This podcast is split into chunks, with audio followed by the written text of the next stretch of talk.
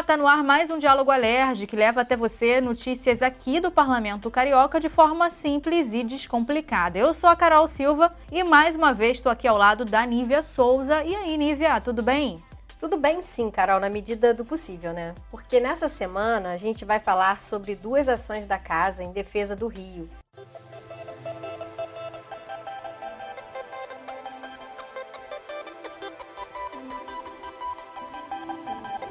A gente sabe que o nosso estado já vem enfrentando uma crise econômica que foi agravada pela pandemia. Uma delas diz respeito a uma ação que a Alerj está movendo no Supremo Tribunal Federal, o STF, pedindo uma medida liminar para que todos os pagamentos da dívida do Estado com a União não sejam feitos até que a Organização Mundial da Saúde reconheça o fim da pandemia.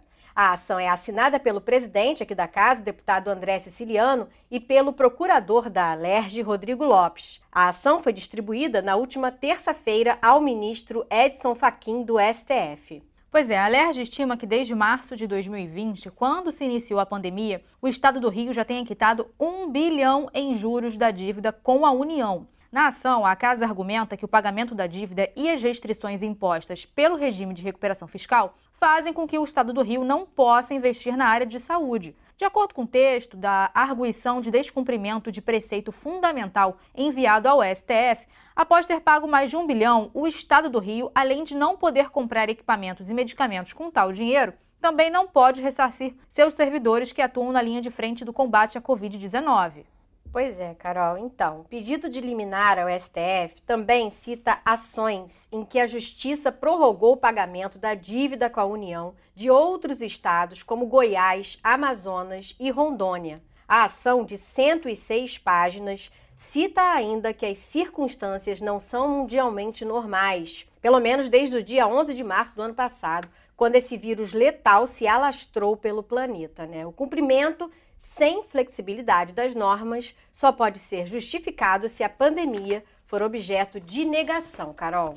Pois é, Nívia, é o seguinte: o pagamento das dívidas com a União voltou a acontecer após o fim dos efeitos de uma liminar do ministro do STF, Luiz Fux, que garantiu que o estado do Rio não fosse excluído do regime de recuperação fiscal até fevereiro de 2021. Pois é, a gente já está em abril de 2021, né?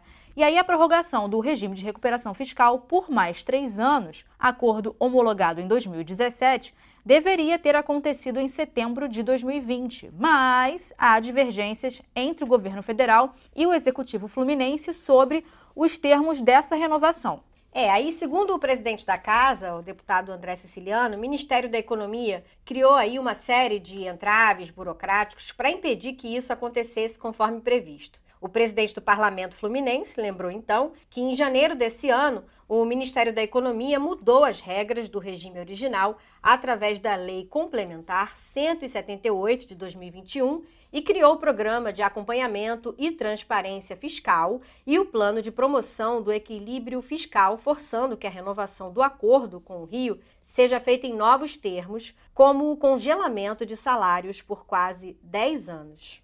Ele também lamentou que o impasse jurídico está trazendo prejuízos ao Rio, pediu maior atenção do governo federal com o Estado lembrou que apoiou as medidas para adesão ao regime de recuperação fiscal e que o governo federal precisa ter atenção com o Rio de Janeiro, um estado que afinal arrecada mais de 160 bilhões em impostos federais por ano e recebe em torno de 20% disso. E aí a gente conversou com o procurador da Alerj, Rodrigo Lopes, e ele reforçou que essa situação coloca o Rio em um cenário preocupante e fere um dos preceitos da Constituição, que é a garantia da saúde pelo poder público. Então vamos ouvir o que disse o procurador Rodrigo Lopes. Essa situação configura uma tragédia para o Estado e uma lesão à vontade da Constituição de que o poder público proteja a saúde, uma lesão, portanto, ao preceito fundamental da saúde. Foi por isso que a mesa diretora determinou à Procuradoria-Geral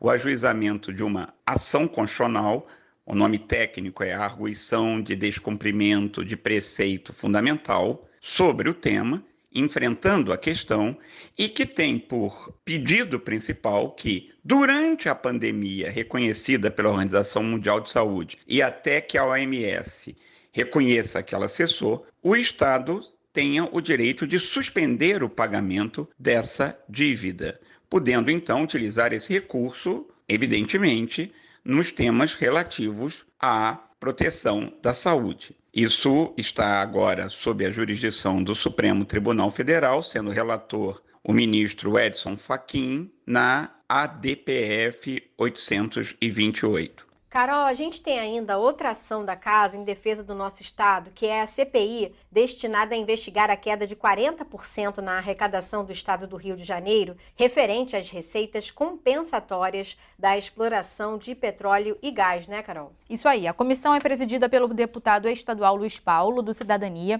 de relatoria do deputado Márcio Pacheco, do PSC, e vice-presidência do deputado Chico Machado, do PSD. Integram a CPI também os deputados Noel de Carvalho, do PSDB, Marta Rocha, do PDT, Célia Jordão, do Patriota e Valdec Carneiro, do PT. E aí essa CPI ela vai abrir a caixa preta mesmo das concessionárias de óleo e gás nos abatimentos para calcular os repasses das participações especiais. Vamos explicar então melhor sobre essas receitas? Então vamos lá. Desde 5 de outubro de 1988, data que foi promulgada a Constituição Federal, os estados e os municípios onde a exploração de petróleo têm direito a compensações financeiras. Essas compensações financeiras significam, na prática, que o percentual do que a União arrecada com o petróleo é obrigatoriamente dinheiro do Estado e dos municípios onde ocorre a prospecção. Para poder fiscalizar esses valores, que são propriedades do Estado, foi editada a Lei Estadual número 5139. Essa lei foi impugnada no Supremo Tribunal Federal, mas todos os seus dispositivos referentes à fiscalização da arrecadação das compensações financeiras foram declarados corretos, constitucionais, no julgamento da ADI número 6233 pelo STF. Pois é, Carol. Então, é, ainda falando sobre essa CPI, essa comissão ela foi criada através de um projeto de resolução motivada pela queda na arrecadação de 800 milhões de reais nos meses de janeiro e fevereiro desse ano. Nos dois primeiros meses do ano passado, o valor da arrecadação de royalties e participações chegou a 2,89 bilhões de reais e no mesmo período desse ano ela caiu para 2,14 bilhões de reais. Na semana passada, a comissão se reuniu com membros da Agência Nacional do Petróleo, Gás Natural e Biocombustíveis, a ANP, para cobrar um detalhamento de dados sobre as deduções, as compensações por investimentos é, realizadas pelas empresas exploradoras do setor. Os deputados também pediram ao órgão mais rapidez na conclusão do acordo de cooperação com a Secretaria Estadual de Fazenda, uma vez que esse termo seria de extrema importância para maior eficiência aí na fiscalização dessas deduções. O deputado Luiz Paulo comentou sobre o quão deficitário é esse processo de fiscalização e como ele prejudica o Rio de Janeiro, infelizmente. Vamos ouvir aí o deputado Luiz Paulo. A fiscalização é totalmente insuficiente. Primeiro, porque a Secretaria de Fazenda não participa diretamente e já tem né, uma lei estadual aprovada, considerada constitucional pelo Supremo Tribunal Federal, que determina que a Secretaria de Fazenda tem competência de fiscalizar os abatimentos das participações especiais. Então, hoje, a Secretaria de Fazenda teria talvez 12 profissionais para isso. Adicionado com os quatro profissionais, que são muito poucos da NP, já seria algum reforço. Né? Então, a, a, o que nós estamos constatando é que a fiscalização hoje é por uma amostragem né, muito atemporal da transferência desses recursos.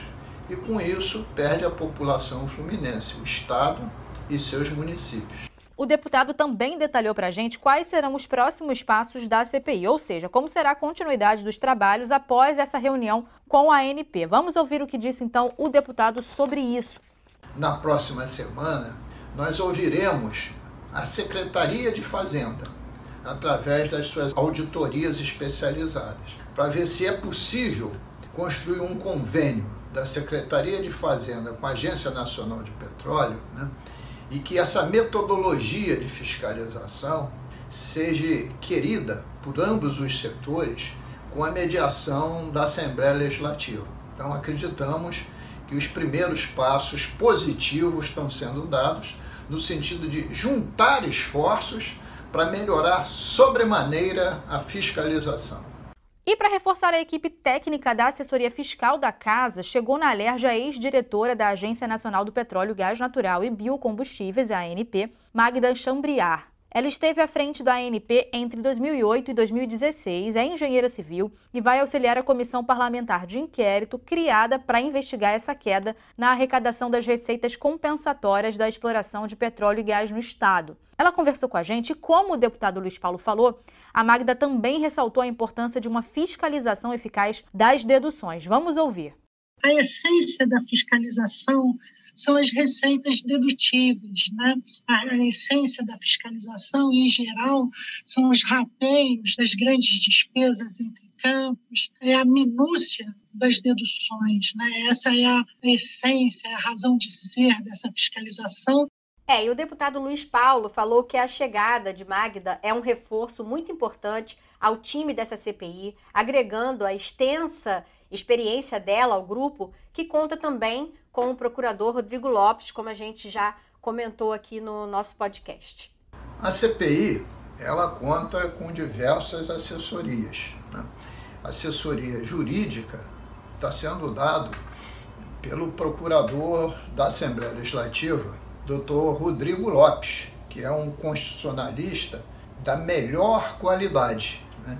Então, sob o ponto de vista da representação externa da CPI, sob o ponto de vista dos aspectos constitucionais e legais de tudo que estamos fazendo, contamos com orientação jurídica do procurador Rodrigo Lopes. E tivemos esse excelente reforço da doutora Magda Chambriat, que hoje está trabalhando na Assembleia Legislativa, junto à assessoria fiscal, que nos vai dar também respaldo técnico. Ela tem uma enorme experiência na área de petróleo e gás, já tendo sido, inclusive, presidente da, da Agência Nacional de Petróleo.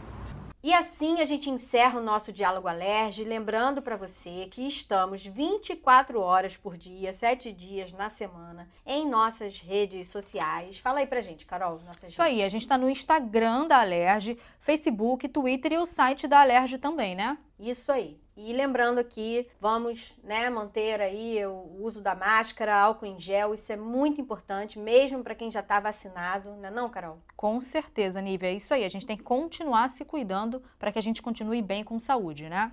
Verdade. Então é isso, gente. Lembrando que a edição do nosso podcast é da Jéssica Perdigó. Beijo, até semana que vem. Tchau, tchau. Tchau, tchau.